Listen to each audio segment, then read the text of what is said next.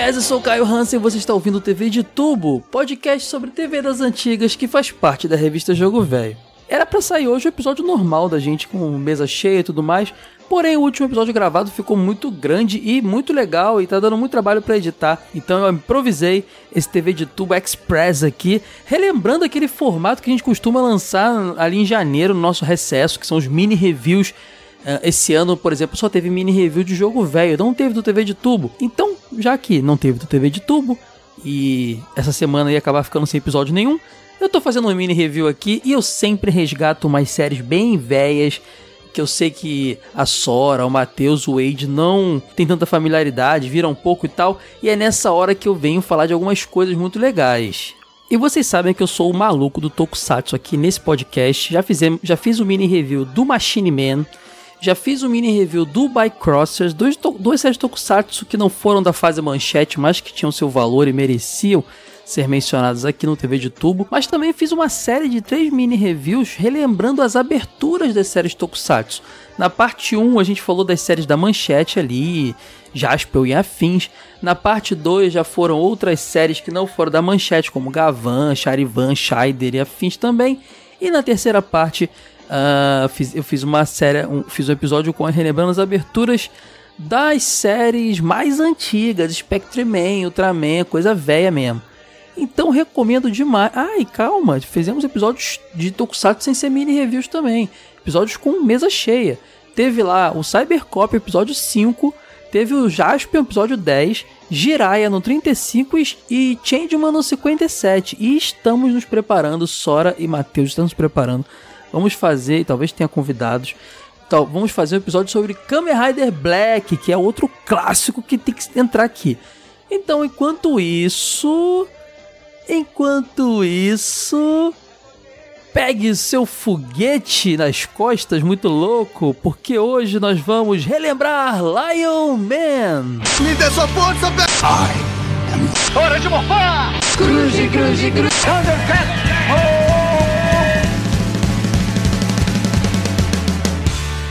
TV de Tubo Podcast.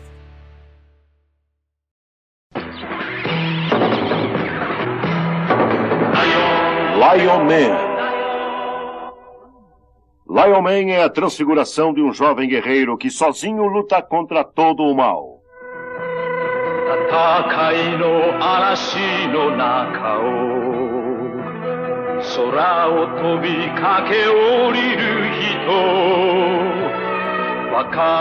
Falar de Lion Man aqui vai ser bem complicado porque é, a forma como ele chegou no Brasil é muito confusa. Vocês sabem que vocês viram, para quem é velho o suficiente, duas séries diferentes de Lion Man, né? Ou talvez não tenha visto alguma outra, uma das duas, porque não estava sintonizado na época, mas foram exibidos dois, duas séries de Lion Man em ordem invertida. É, existem ao total na franquia Lion Man três séries. A Kaiketsu Maru, que é a série que tem o Lion Man branco. Sim, Lion Man, aquele herói que tinha uma cabeça de pelúcia de leão muito engraçado. que é uma série de 72. Tinha também o Fun Laiomaru, que é, era o Lion Man laranja. Essa é que os brasileiros mais lembram, que é uma série de 73. E o Lion Maru G, que é uma série só de 2006, que é uma retomada da franquia. Que essa a gente não vai mencionar muito aqui, não, porque não passou aqui no Brasil. Mas o, o no Brasil, a Top Tape, em 89, depois do sucesso de Jaspion e Changeman, resolveu trazer Tokusatsu pra cá também, lançar em VHS e levou pra manchete também. E ela veio pra cá com Jiraiya e Lion Man, um ninja e um samurai. Muito interessante isso, até porque tem uma piada, porque na transformação do Lion Man, o narrador fala que ele é uma dádiva dos ninjas, mas o Lion Man é o samurai. Mas tudo bem, isso aí é só mais uma das curiosidades bizarras da dublagem que eu vou mencionar mais pra frente outras aqui. O lance todo é que quando chegou no Brasil, é, as duas séries foram, de Lion Man foram compradas. A do Lion Man branco, a primeira, e a do Lion Man laranja. A Lion Man branco, a primeira, ela é uma série enorme, de 54 episódios, como um tokusatsu normal. Já a Lion Man laranja tem menos episódios, são 25. Dizem que foi exibido fora de ordem, isso aí são boatos, né? Exatamente para fazer um teste é, do público. Porque sim, em 89 estreou o Lion Man Laranja na TV. E só depois de muita reprise é que foi passar o Lion Man branco. Eu tô chamando de laranja e branco porque é a forma que os brasileiros chamam, né? A forma que o, fan, fanbase, o fandom conhece as séries. O Lion Man branco foi passar depois de muita reprise. E mesmo assim, dos 20, dos 54 episódios do Lion Man branco, aproximadamente só 15 foram exibidos. E foi afirmado aí pela galera da, da época que sim, tudo foi dublado. Então, onde estão essas dublagens? Ninguém sabe, mas não foi exibido da Lion Man branco todo. Apesar das séries não serem tão contínuas, elas têm, fazem referências umas às outras e é muito confuso quando você tá vendo. Algum, alguns momentos você fala, pô, mas o branco é o seguinte. Até faz sentido, né? O meio laranja, o leão é meio laranja, aí o branco é uma versão mais, mais upgrade dele, mas não é assim no original. Fica muito confuso.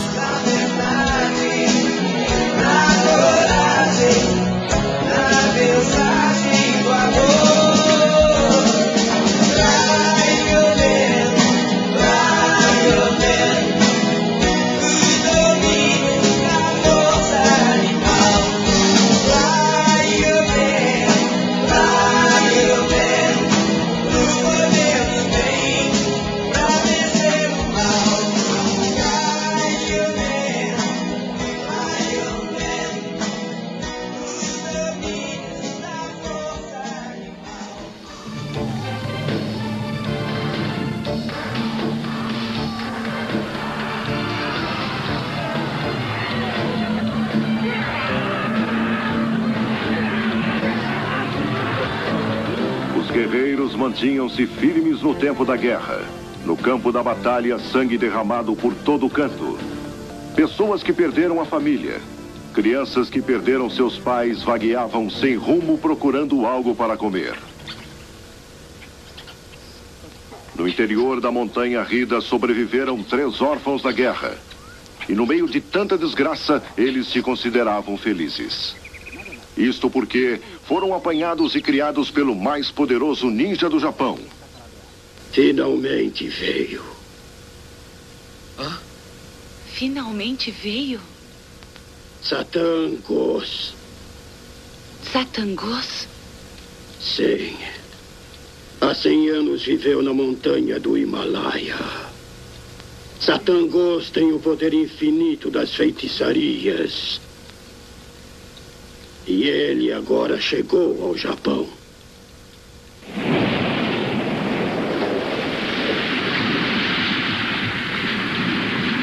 Satangos veio ao Japão para criar um mundo da escuridão.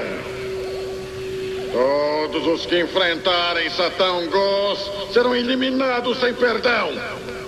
Mensageiros do inferno, derramem sangue no país inteiro. Matem o povo e o coloque no nosso altar como oferenda. Para isso devemos inicialmente derrotar Kashinkoshi, senão meu plano será em vão. O tolo ninja do Guru falhou no assassinato de Kashinkoshi. Vá, Orochi. Vá imediatamente e sem falhar, elimine Kashinkoshi. Não se preocupe! Não falharei!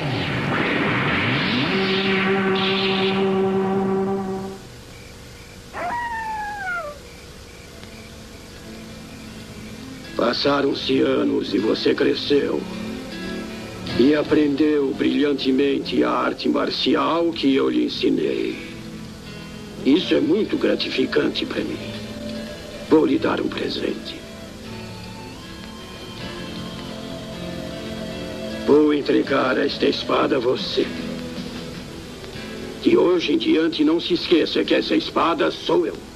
Obrigado.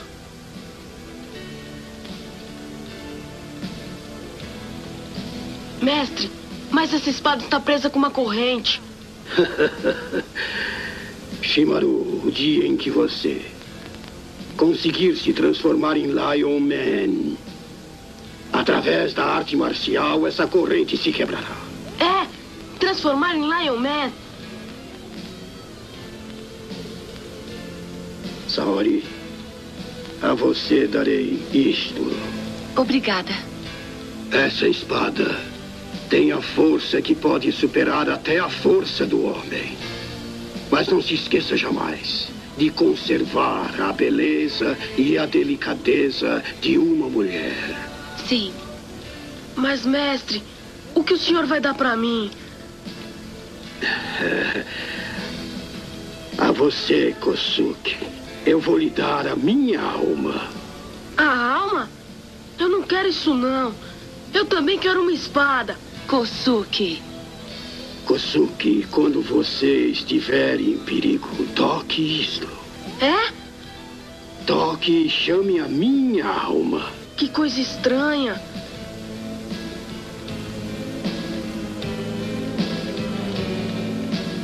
Ouçam bem todos vocês. De agora em diante não dependem mais de mim. Deverão viver em função da destruição do Satã Gos. Chegou minha hora. A minha hora de partir.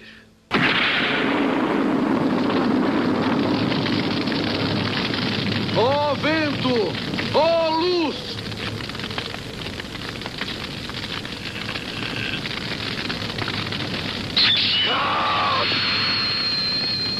Formação! Lion Man!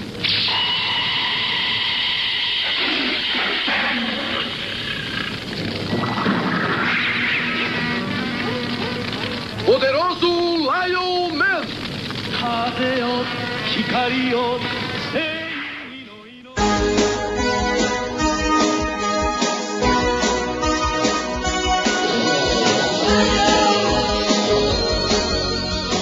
Você está ouvindo o TV de Tubo Podcast. Antes de continuar a história aqui no Brasil, vamos falar um pouco da origem do Lion Man, porque é bem interessante também.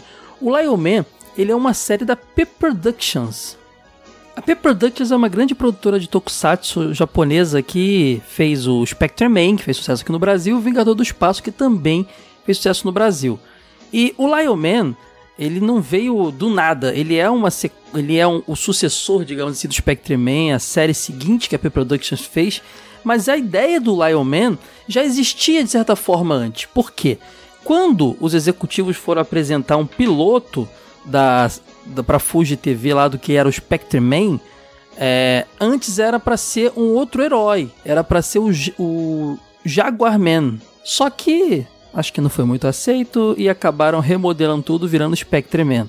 Essa ideia do Jaguar Man não foi esquecida e nitidamente ela influencia o conceito do Lion Man. O grande lance que causou muito estranhamento na época, hoje a série é lembrada com muito carinho, mas na época causou muito estranhamento, primeiro por ser um herói que era, tinha uma capacete de pelúcia de um tigre, tudo bem, tinha isso também, mas é o fato de ser uma série de 73, o Lion Man Laranja, o primeiro que passou aqui. É, uma série 16 anos anterior. Pô, estreou aqui em 89, cara. Tava vindo junto com Jiraiya, que era uma série muito mais recente. Tinha passado Jasper e Changeman, que também eram séries dos anos 80. Então pensar que a galera tava acompanhando essas séries mais recentes e do nada, entre elas, estreia uma série dos anos 70, do início dos anos 70, muito mais contemporânea ao Spectre Man, por exemplo, causou muito estranhamento. Você via nitidamente nas imagens o quão datado aquilo era. Apesar de que Man é muito interessante em vários aspectos. Ela tem um tom muito mais sério que outras séries tokusatsu que estavam sendo exibidas aqui. Uh, talvez não tanto quanto a Garo, que é uma série mais recente tokusatsu, mais adulta, mas era muito mais interessante nesse sentido. Eu vou contar a história das séries agora em ordem cronológica, não a ordem que foi exibida no Brasil, mas a ordem que saiu lá para ficar um pouco mais claro algumas coisas. Então a gente pode começar em 72, quando saiu o Lion Man branco, é, que contava a história de três órfãos. O Shishimaru, que aqui no Brasil virou só Shimaru. Faz sentido, né? Xixi, talvez eles tenham pensado, pô, vai dar piada isso aí, vamos trocar. A Saori e o Kosuke. A Saori, olha que legal esse nome, depois ficaria tão popular em Cavaleiro Zodíaco. Que é o, o Shimaru, uma menina mais, da idade próxima dele, e o Kosuke era um menininho, bem pequenininho. Inclusive a atriz que faz a Saori e a atriz do Shimaru, eles se casaram na vida real. Essa história se passa no período feudal japonês, período Sengoku. E tudo lá era, era bem uma pegada filme de época, sabe? É bem interessante, todo mundo a cavalo, samurais e tudo mais. E eles estavam sendo devastados por um demônio, o Gozun, que foi dublado nos primeiros episódios aqui no Brasil muito ironicamente, como Satan Ghost, sim, o vilão de Jaspion. Provavelmente uma tremenda de uma malandragem para ficar mais fácil cair no, no gosto da molecada, né? Para enfrentar as forças do mal, sabe o Koshinkoji, que criou os três órfãos, é, dá artefatos para eles, logo depois ele morre, né? Os artefatos são uma espada que pode superar a força de um homem para Saori, uma lutadora acróbata muito, muito, muito, muito forte. Para o Kozuki, o menininho, ele é dado uma flauta que ao tocar invoca o Hikimaru, que é um cavalo alado, ala Pegasus mesmo. E para o Shimaru é dada a espada que pode transformá-lo, a espada Kinsaki, que pode transformá-lo é, em Lion Man. Quando ele pega a espada que vem com uma espécie de correntinha, ela vem travada, e ele diz: Ó oh, vento, ó oh, luz, formação Lion Man, existe, rola uma transmutação e assim ele se transforma naquele leãozão branco descabelado, muito louco, um cara de pelúcia, que tem umas cenas de lutas bem legais, assim, é uma série bem interessante. Além do Gozum lá no final, quer dizer, o vilão, né?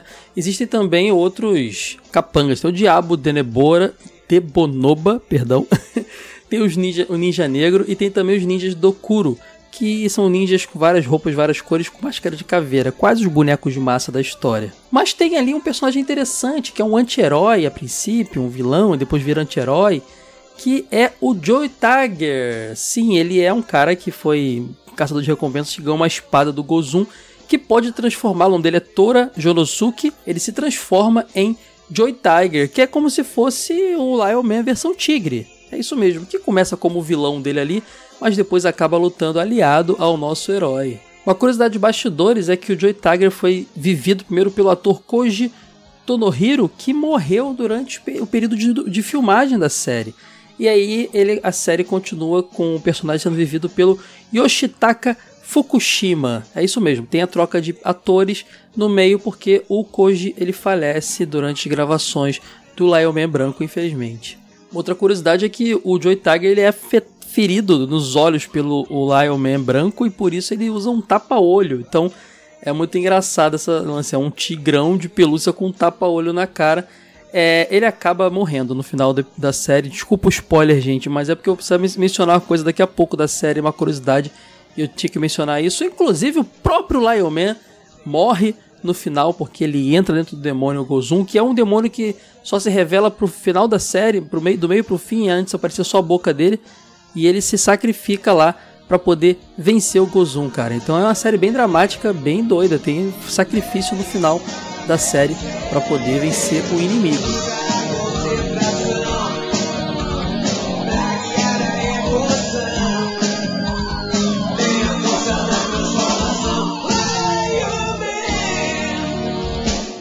Mano! Shimaru. Quem foi? Quem fez isso? A família de Manto. Monstro Nezuma. Nezuma. Se continuar assim, o Japão será. Mano.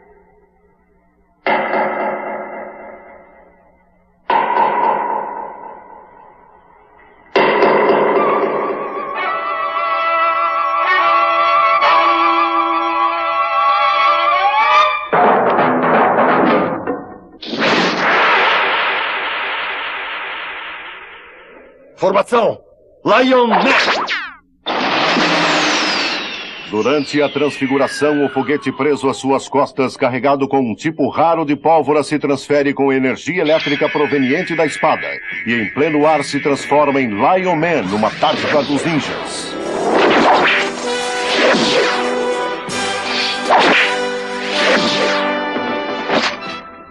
Poderoso Lion Man! Miserável! O que significa o mal de Mantor? Quem é o líder de Mantor que controla você? Fale! Jamais falarei. Com certeza, a família dos Mantor governará este país. Essa é a nossa justiça. Manto do Diabo! Lion! Furacão!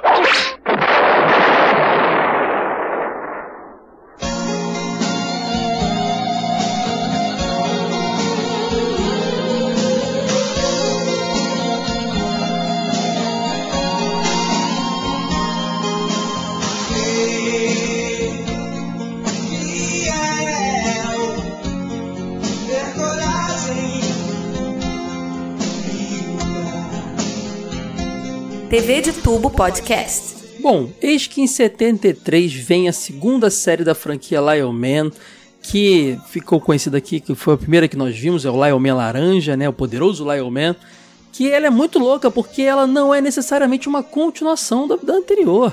É muito engraçado, porque ela apresenta o Dan Shishimaru, ou Dan ou, ou Shimaru também no Brasil, né? Só que ele nitidamente ele tem esse Dan antes e não é bem a mesma pessoa do anterior, apesar de ser o mesmo ator, sabe? É muito louco. O Shimaru dessa vez tem um irmão que é o Kagenoshin, que é morto por um monstro enviado pelo Mantor do Diabo, que é o grande vilão dessa, dessa, dessa história, né? Uh, o Manto do Diabo que tem como seu é, braço direito Agdar, que é um cara que parece uma, um elmo de samurai, assim. O manto do diabo, ele é na verdade uma cara enorme no chão, assim, cara, como se ele fosse feito na, na pedra, assim. É muito engraçado. É um rosto feito na pedra. É, é muito conceitual e muito louco isso. E tem os ninjas rastejantes lá, que são os humanoides menores ali, da membros da família Mantor. E é muito engraçado porque essa série ela já tem uma pegada meio como se fosse steampunk, porque eu vou explicar já porque ele tem um acessório muito moderninho para época.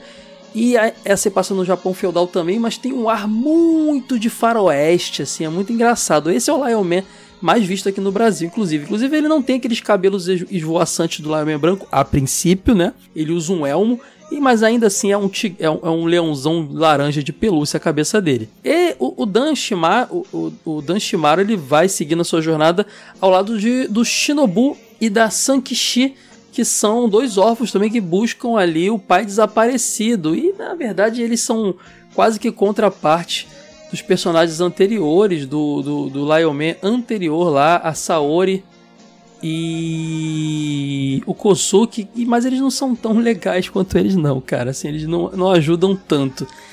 E também tem um, o seu, digamos, é, anti-herói, na parte pelo menos dessa série, que é o Jaguar, é o Yoba. Ele se transforma no Jaguar, ele é um cara, um andarilho que vive buscando novas batalhas, e ele vira meio que um Lion Man com pelo preto, assim, só que em vez de um leão ele é um jaguar, assim. Ele faz tipo o papel do Joe Tiger da série anterior. Só que acho que o personagem não fez muito sucesso pelo que eu li por aí, porque ele morre na série. E logo em seguida é, é introduzido de novo o Joy Tiger. Sim, o mesmo Joy Tiger que tinha morrido na série anterior. Ou não seria o mesmo, porque no original é Joy Tiger Jr., mas na dublagem continuou como Joy Tiger. Inclusive o ator que vive ele é o Yoshitake Fukushima também. E falar de voltar ou não voltar não faz sentido, porque o próprio Lion Man não tinha morrido, pelo menos o branco. É muito louco essa transição das duas séries, cara. Inclusive o Joy Tiger Jr. ele aparece com um tapa-olho que em teoria o pai dele ganhou quando o Lion Man branco furou o olho. Então o que, ele também tem? É uma doideira. É uma doideira. Inclusive tem um episódio, acho que é o episódio 8, se não me engano, onde o, o Lion Man tá quase morrendo, o Lion Man laranja, e ele é visitado por uma alma do Lion Man branco da série anterior, que dá uma espada nova para ele, refor, refor, fortalece seu poder. Quem viu na época não entendeu bolhufas, afinal de contas a gente estava vendo o primeiro laranja. Quem era aquele leão branco aparecendo?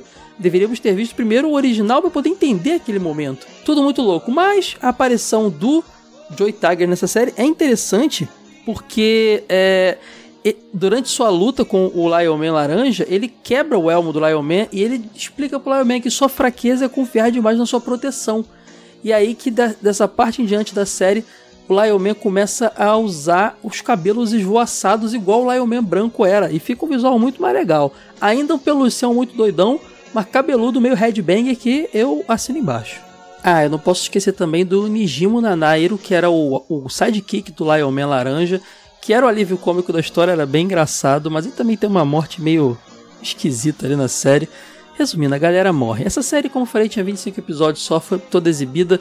E depois é que foi exibido aqui no Brasil o Lion Man anterior, o branco, que era uma série maior de 50, mais de 50 episódios, mas que só teve entre 12 e 15, não me lembro agora, exibidos no Brasil o que é uma doideira, cara. Que exibição bagunçada. Inclusive, muita gente. Eu sou de 88.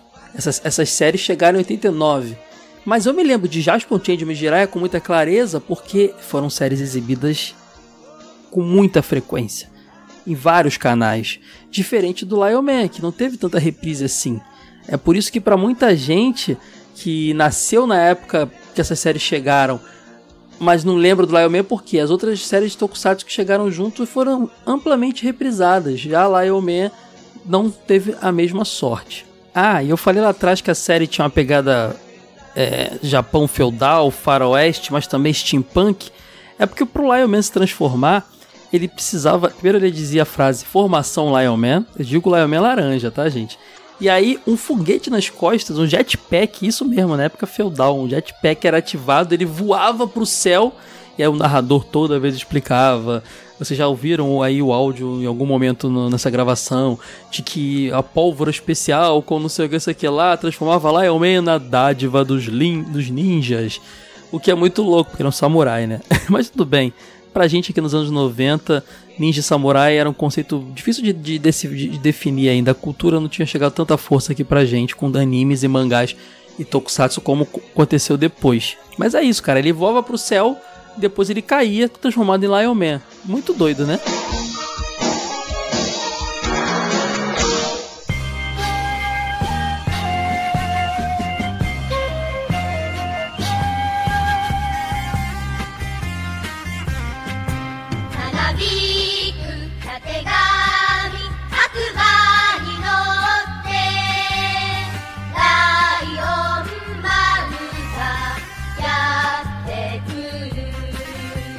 O Man era dublado pelo. A, nos primeiros episódios da, da série Laranja, pelo Nelson Machado, a famosa é, voz do Kiko, cara. E era muito antológico isso.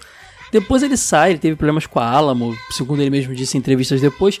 E Leonardo Camilo assume a dublagem, o dublador do Wiki de Fênix, que também é muito legal, ficou muito bacana. Na série Lion Man Branco, que foi exibida depois, o Leonardo Camilo assume o início, já que ele já tinha feito a, a parte final da série, entre aspas, anterior, né?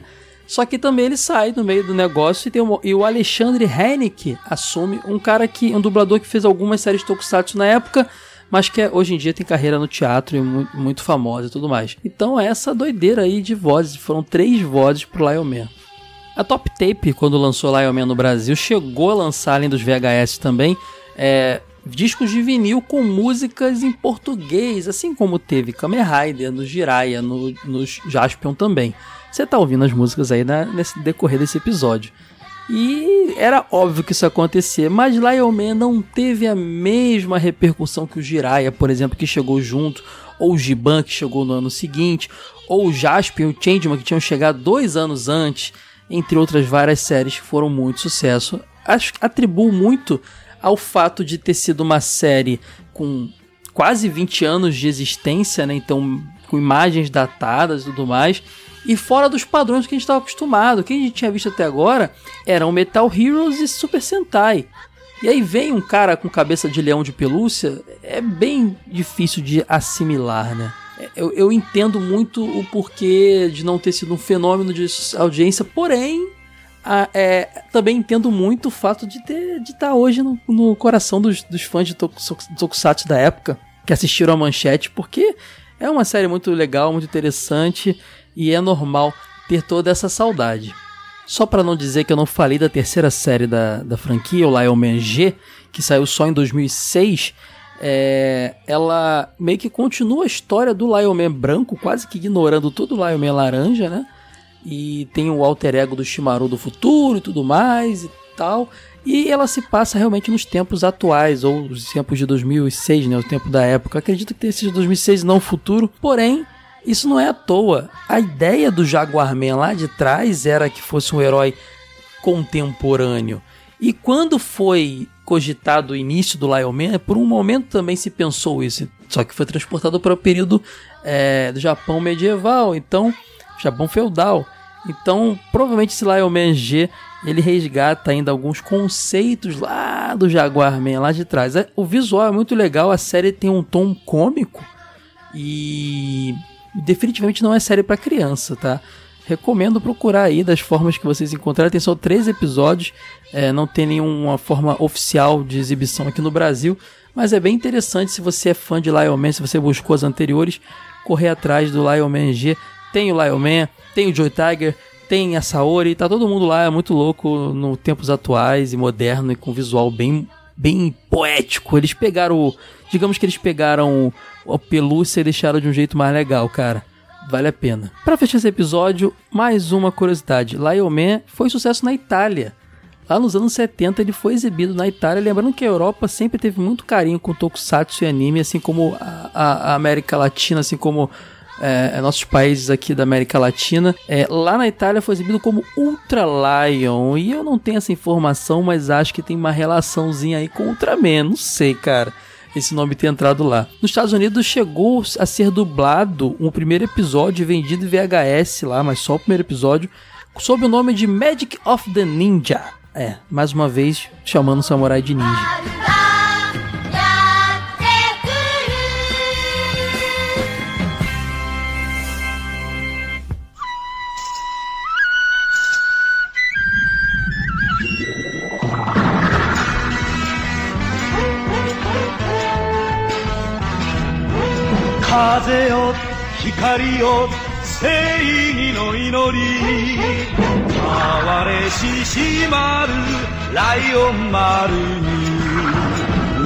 Pessoal, ficamos por aqui com esse mini review do TV de Tubo. Desculpa o episódio pequeno, mas acho que vale a pena pelo fato de ser uma série tão legal e que provavelmente demoraria muito a aparecer aqui no TV de Tubo, porque teria que ver com o pessoal para maratonar. Eu tinha mais uma familiaridade do que a Sora, o Wade e tudo mais. Então, tá aí, tô trazendo Lion Man pra vocês. O episódio que seria dessa semana sai daqui a 15 dias, completinho. Ficou com mais de 2 horas de duração, mas tá muito divertido. E semana que vem tem jogo velho aqui no mesmo feed, tá? Normalmente. Abraço para vocês, tchau, tchau. さおり越し てとどこまでも嵐の道を進むんだ。今だ今こそ変身だ。叫べライオン進め。ライオン行くぞ解決ライオン丸 Ô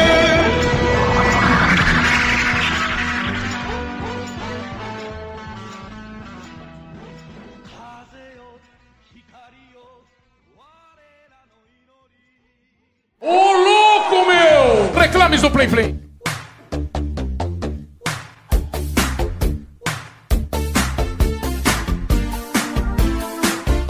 Bem-vindos ao Reclames do Plim Plim. Vamos ler os feedbacks do nosso episódio número 86 sobre a série Um Maluco no Pedaço. Recados antes, redes sociais, é só procurar no Twitter, Instagram e Facebook por Jogo Velho. Vocês vão encontrar lá, não tem erro. E tem o, Instagram, o Telegram também, nosso grupinho Telegram. Telegram.me barra jogo velho. O pessoal conversa de jogos antigos e nostalgia no geral o dia inteiro. Uh, ah, claro, para nos apoiar é só você entrar em fasesecreta.com.br.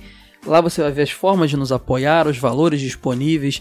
Dependendo do valor, tem várias recompensas. Você vai poder ouvir o podcast Fase Secreta, que só apoiador tem acesso vai receber também, pode receber revista, revista Fase Secreta que só apoiador recebe.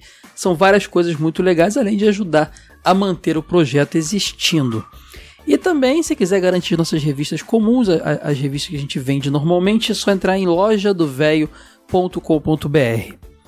Ah, deixa eu ver se tem mais algum recado. Ah, youtube.jogovelho.com.br. Vá lá, se inscreva no nosso canal.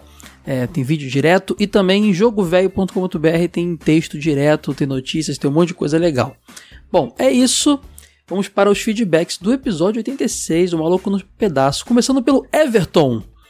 Ele disse: Fala aí, galera, na boa. Tá aí uma das minhas séries favoritas e suas críticas em forma de humor em vários momentos.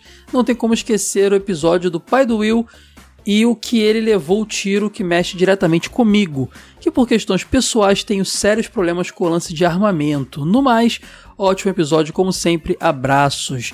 Espero que a gente tenha mexido com você, o, Everton, nesse episódio de forma positiva, tenha te levado é, bons momentos e continue com a gente, Everton. Forte abraço.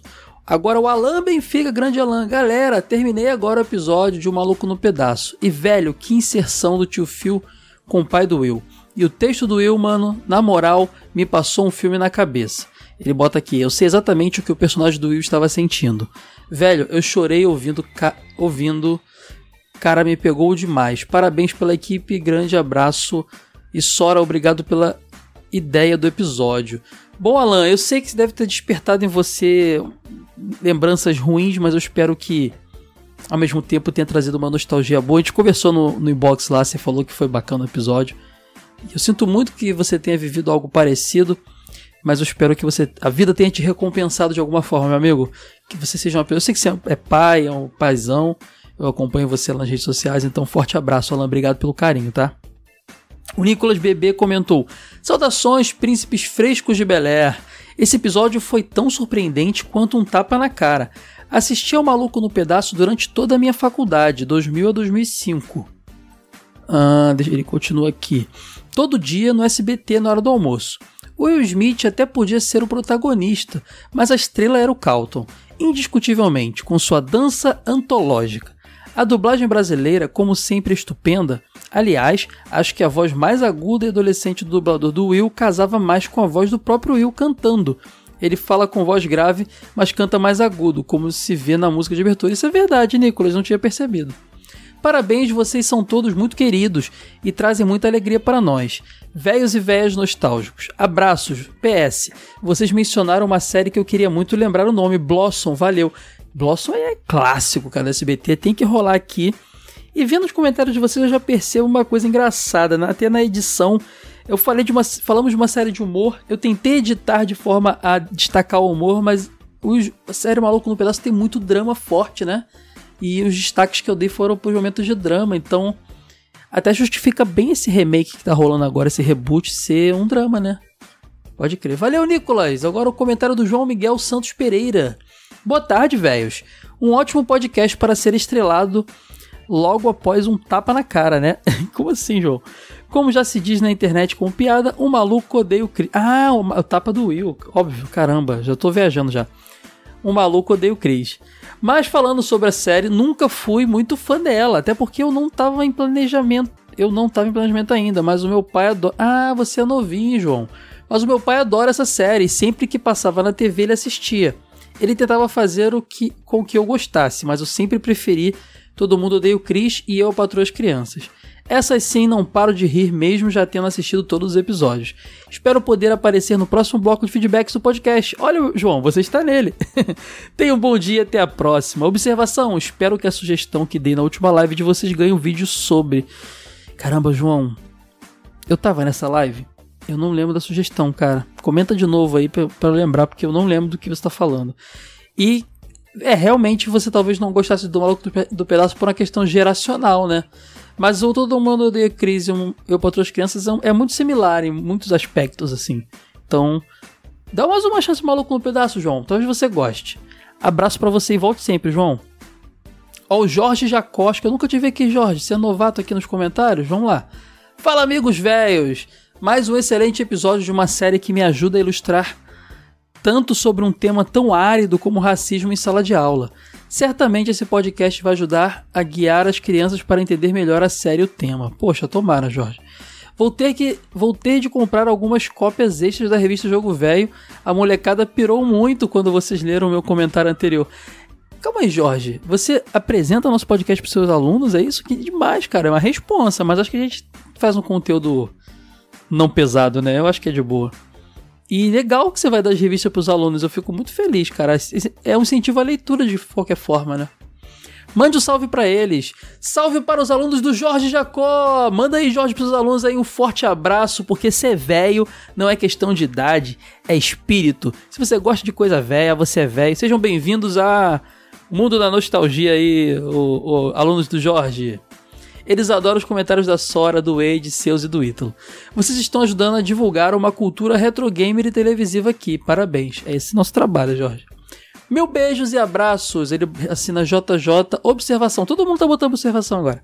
Se tiverem alguma revistinha sobrando no estoque, encalhadas poderiam fazer uma doação na nossa escola pública. Esse recado eu vou passar pro Wade, ô Jorge. A gente, eu não sei como é que funciona esse esquema da, da do nosso estoque. O Wade Guda da loja é, eu sei que atualmente a gente está com um sistema de apoiadores, as coisas estão sendo feitas bem na, bem na, na conta ali. Mas eu vou passar esse recado pro Ed, Jorge. Abração para você. Gilberto Menezes Cruz, salve Verada! Que timing perfeito para lançar esse episódio. Só falta o próximo ser todo mundo odeia o Chris. Mas o episódio. Aí ele bota o palavrãozinho aqui. De uma série. Eh, Quase que eu falei. Os alunos do Jorge estão vendo. Não posso falar, Gilberto. Aliás, uma das melhores sitcoms de todos os tempos. Concordo. Assisti muito essa série na época do SBT. Personagens icônicos, bom enredo, ótimas piadas e muita crítica social, o que torna essa série ainda atual. Uma coisa que eu sempre me perguntei foi o porquê do só Will Smith se deu bem na carreira após a série, pois quase todo o elenco era muito competente. Os atores que faziam Carlton ou Jeffrey eram muito engraçados e poderiam ter estrelado várias comédias blockbusters anos 90. É uma questão que eu também me pergunto, Gilberto. O Will, ele. Eu acho que também tem toda uma questão de que- quem por trás, né? O Will, ele, tá, ele, ele teve todo um incentivo ali. Bom, o Quincy Jones produziu a série, a série era pro Will, entendeu? Ele tinha uma carreira musical, acho que tudo depende também de quem tá por trás ajudando, sabe? Aí ele continua aqui. A menção no final ao futuro episódio sobre Arquivo X me deixou muito ansioso. Também tô, ô, ô, Gilberto. Vida longa, família Jogo Velho TV de Tubo. Valeu, Gilberto. Forte abraço. O Éder Aderaldo comentou agora vai falar que não teve timing. Além do remake da série, que aqui no Brasil vai sair no Star Plus. Inclusive, é, deixa eu falar. Quando eu conversei com a Sora, ela deu ideia de falar do Maluco no Pedaço. A gente tava meio corrido, eu falei, Sora, uma série aí que você se garante de gravar sem ter que estudar muito e tal. Aí ela falou, o Maluco no Pedaço, inclusive tá saindo aí a série nova e tal. Eu falei, é. Então, gente, não foi pensando no tapa do Will Smith, foi pensando na facilidade de gravar e no, na série nova. Foi toda uma tremenda uma coincidência. Ah, ele continua aqui também, aquele tapão, tapão na zureba que o Will Smith deu no Chris Rock na cerimônia do Oscar. Uma coisa que eu nunca entendi nessa série, nem, nem eu patroa as crianças, é o fato de praticamente só ter negros nas séries. Sei que lá nos Estados Unidos esse negócio de racismo é bem forte, mas sinceramente, pra, pra mim isso pega mais é como uma série fosse racista. Como se a série fosse racista. Vamos lá, Ed, eu vou falar uma coisa muito séria com você aqui. Nesse seu comentário, você parte do pressuposto de que, por ter mais negros e menos brancos, estariam sendo racistas com os negros, com os brancos. Esse é um conceito muito divulgado por muitas pessoas como o tal do racismo reverso. Isso não existe, Éder. O racismo reverso não existe porque nenhum, na história da humanidade você não tem exemplos de brancos sendo mortos, é, escravizados por negros, entendeu? Não, tem, não existe isso. É, então não tem como você definir como racismo reverso. O que acontece é, se você pegar, Éder, a grande maioria das produções, principalmente daquela época, eram lotadas de pessoas brancas. Eu posso te falar de um monte de série aqui de Barrados no Baile, posso te falar de Dawson's Creek, posso te falar de. Uh, cara, muita série. O fato de a comunidade negra artística se reunir e fazer coisas envolvendo somente eles ou mais eles é simplesmente eles tendo espaço e dando visibilidade para eles, entendeu? E tem outra questão também, Éder. Lá nos Estados Unidos existe é muito definido, acho que hoje cada vez menos, mas é muito mais é muito diferente do Brasil no sentido de mistura entre aspas, porque você até pouco tempo atrás, hoje isso ainda existe, existiam bairros de, de negros, bairros de latinos, entendeu? Essa parada é muito mais separada. Então, se você vai mostrar a vida de uma comunidade, se você vai mostrar a vida de um bairro, como todo mundo odeia crise, é um grande exemplo disso. Acho que é no Bronx que se passa a série, é um bairro que eu não lembro agora qual é. O Harley, eu não lembro qual é. O, é o Queens, né? Ele mostra basicamente mais pessoas negras, porque tá mostrando um, um, bairro negro, ainda mais nos anos 80, eu acho que, né? A série se passa nos anos 80, 70. Então não pense assim, Éder, não existe racismo contra brancos, racismo reverso.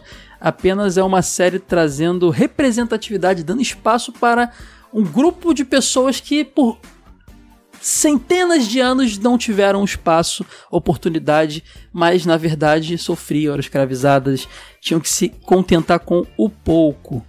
Entendeu? Não estou levantando bandeira, mesmo estando, eu estou só falando a verdade. Esses são fatos, você pode discordar. É uma pena, não falo de você, Éder, falo no geral, né? A pessoa pode discordar, é uma pena. E se vou aí levantar, jogo velho agora é politizado. Gente, eu só tô falando a verdade. Isso é humanidade. Isso é questão de humanidade. Simples assim, tá bom? Vamos seguir aqui. O Jeffrey, pra mim, é o melhor personagem da série. Um episódio que eu achei muito doido foi quando ele chega em um boteco e chama um pinguço bombadão de filho de uma égua. Quando vi essa cena, pensei, pronto, Jeffrey morreu. Mano, o inglesinho invocado.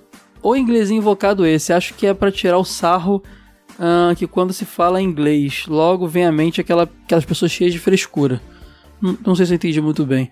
Essa dança do Calton, lembro que na minha formatura eu entrei dançando ela. Pô, cara, você então manda bem, porque é difícil.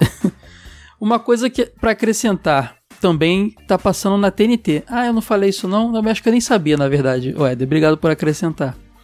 Nossa, passa muito lugar, né? Mas acho que vai contra o conceito do TV de tubo episódio de Eu Patrulho as Crianças, mas Alf, esse sim tem que rolar. O Alf é óbvio, eu tô querendo fazer um tempão, mas isso eu preciso rever muita coisa, Ed, ele tá muito corrido. Agora, o Eu Patrulho as Crianças, eu acho que até entra no TV de tubo. Mas eu acho que tem outras coisas que podem vir antes, você entende? eu acho que dá para fazer um monte de série mais antiga antes. E daqui a um tempo falar para outras crianças. Eu acho justo. O Alf, então, nem se fala. É desse aí tá devendo pra Alf Punk, Elevada Breca, Blossom, Anos Incríveis, o próprio Arquivo X. Tem muita coisa que a gente tá devendo aqui. Abraço, Éder. O Davi Elias comentou: Fala, velho, os bons tempos do SBT. Calton me faz lem lem lembrar hoje em dia aquele episódio da série Atlanta onde tem um jovem negro que se diz ser um homem branco de meia idade. Eita, que série é essa? É a série do. Ah, cara, daquele, daquele cantor, daquele rapper. Ah, esqueci agora o nome. Acho que eu sei que série é essa, mas eu não conheço esse episódio, ela direito, Davi. Ah, cara, cara, vocês estão, vão ter que fazer episódio sobre Arnold. Arnold também é uma boa pedida, o Davi. Lembro de ter ficado chocado quando descobri que o Arnold era não. É, ele era uma. Na verdade, não é bem anão, anão com ananismo, né? É uma doença que a pessoa não se desenvolve como um adulto normal. Então ele fica adulto, mas ele aparenta ser criança. Mas, Davi, quando ele fez a série Arnold, ele era criança ainda, tá? Só que imagina que a pessoa com essa doença, ela é uma criança, sei lá, de 12 anos que tem cara de ter 6, entendeu? Então ele era uma criança esperta, já adolescente, pré-adolescente, mas com aparência de mais novinho. E dava todo um ar cômico. E sim, ele, ele tem, ele tinha essa doença, falecido já, e depois que ele ficou um senhor de idade, já ele ainda parecia ser uma criança. Ah, valeu, velhos, um abração. Eu só não, sei, só não sei que nome dessa doença pode falar, Davi. Eu poderia ter pesquisado aqui, mas eu vi seu comentário agora, então eu vou ficar devendo isso. Valeu, velhos, um abração. Só pra constar, eu acho Hancock muito bom. Hancock, é o filme do Smith? É, é, talvez. eu acho. Ah, sei lá, eu tô meio chato com o filme. Eu tô meio velho chato, gente. Eu, eu tô meio chato. Valeu, Davi. Forte abraço. Caveira Flamejante comentou: Episódio top! O Maluco no Pedaço é uma série muito boa e marcante. Aí ele continua aqui: o dublador do Smith mais velho, de Bad Boys em diante, se chama Marcos, Márcio Simões, baita dublador, de de passagem. Esqueci de, o nome dele na hora, Caveira, só mencionei os trabalhos que ele teve lá. Mas sim, sensacional. Inclusive, a voz do Will definitiva para mim é a do Márcio Simões. Valeu, Caveira. Rodrigo Mendes Mesquita veio com um hiper comentário aqui. Nossa, o, o, o, o, Rodrigo ele sempre, sempre escreve textos enormes. E eu fico até feliz porque mostra que ele está muito interessado. Vamos lá.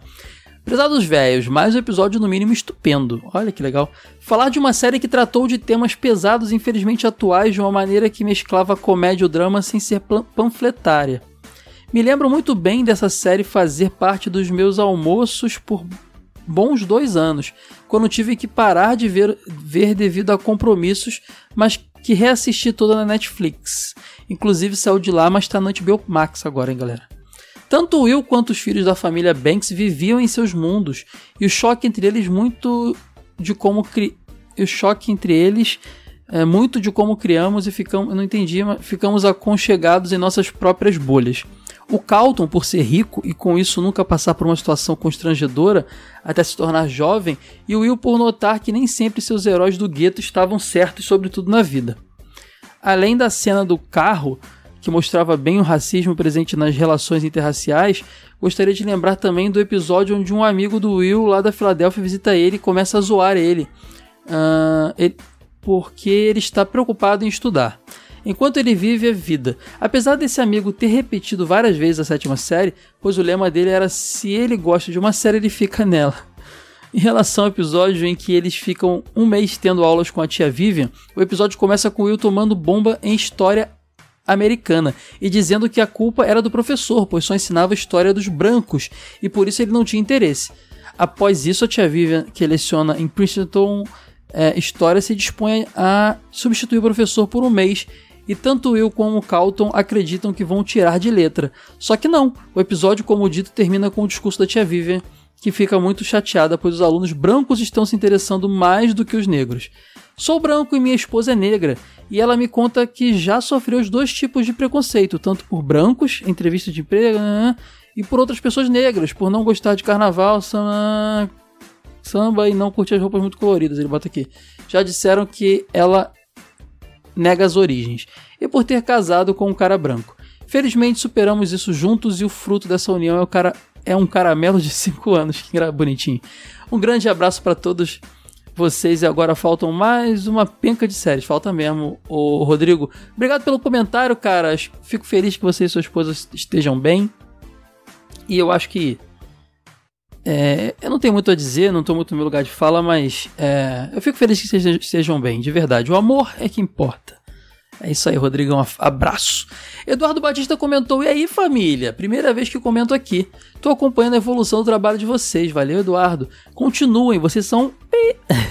Essa série marcou nossa geração.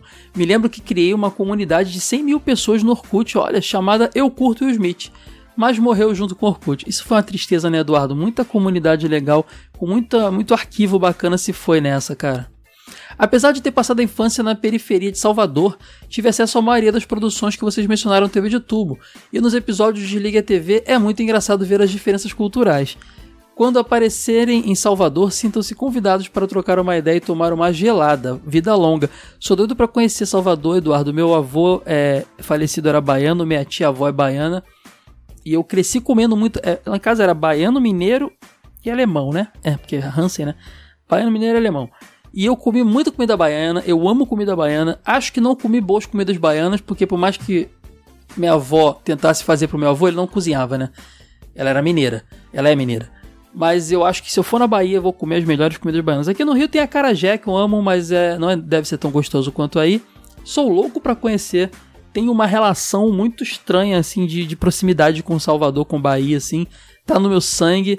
Parece que Bahia me chama para conhecer e eu tenho muita vontade. Eu sou um pimenteiro, Eduardo, que você não tem noção. Pimenta e coentro eu tenho injetado na veia. Eu sei que vocês da Bahia gostam muito de pimenta e coentro também. Tô com água na boca só de falar aqui. Forte abraço, Eduardo. Estarei aí um dia. O Murilo Melo comentou: Milo de novo! Um maluco no pedaço foi parcialmente responsável pela minha popularidade no ensino médio. Olha, vamos ver aqui essa história aí. Na minha sala de aula tinha o palhaço da turma e seu primo baixinho, e consequentemente foram apelidados de Will e Calton. Eu era muito calado, mas certa vez durante uma aula eu fiz algum comentário na aula que fez a sala inteira rir. Daí me apelidaram de Jeffrey, porque eu quase nunca falava, mas quando falava vai ser algo, quando falar vai ser algo engraçado. Depois disso comecei a me soltar mais. Isso é bem, era bem o Jeffrey na série, né?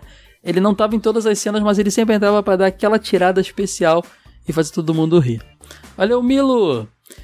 Tony Lefou comentou: Cara, admiro que não. Admito que não consegui parar de chorar durante esse episódio de TV de tubo. Pois, como um homem negro, muitos dos trechos usados como vinhetas me lembraram de coisas que passei e do que pensei enquanto sofria.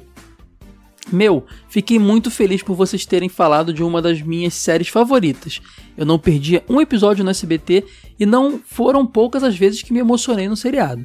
Longa vida ao elenco Jogo Velho TV de Tubo. PS, a campanha continua para o velho grave sob Lagoa Azul, Wade na Lagoa Azul. Vamos ver se ele topa. Acho que ele nem tem sabendo da campanha ainda, gente. Eu vou comunicá-lo.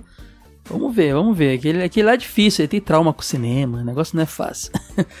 Pessoal, fico, fico por aqui. Semana que vem tem jogo velho. E na outra semana, mais TV de tubo. Abraço, tchau, tchau.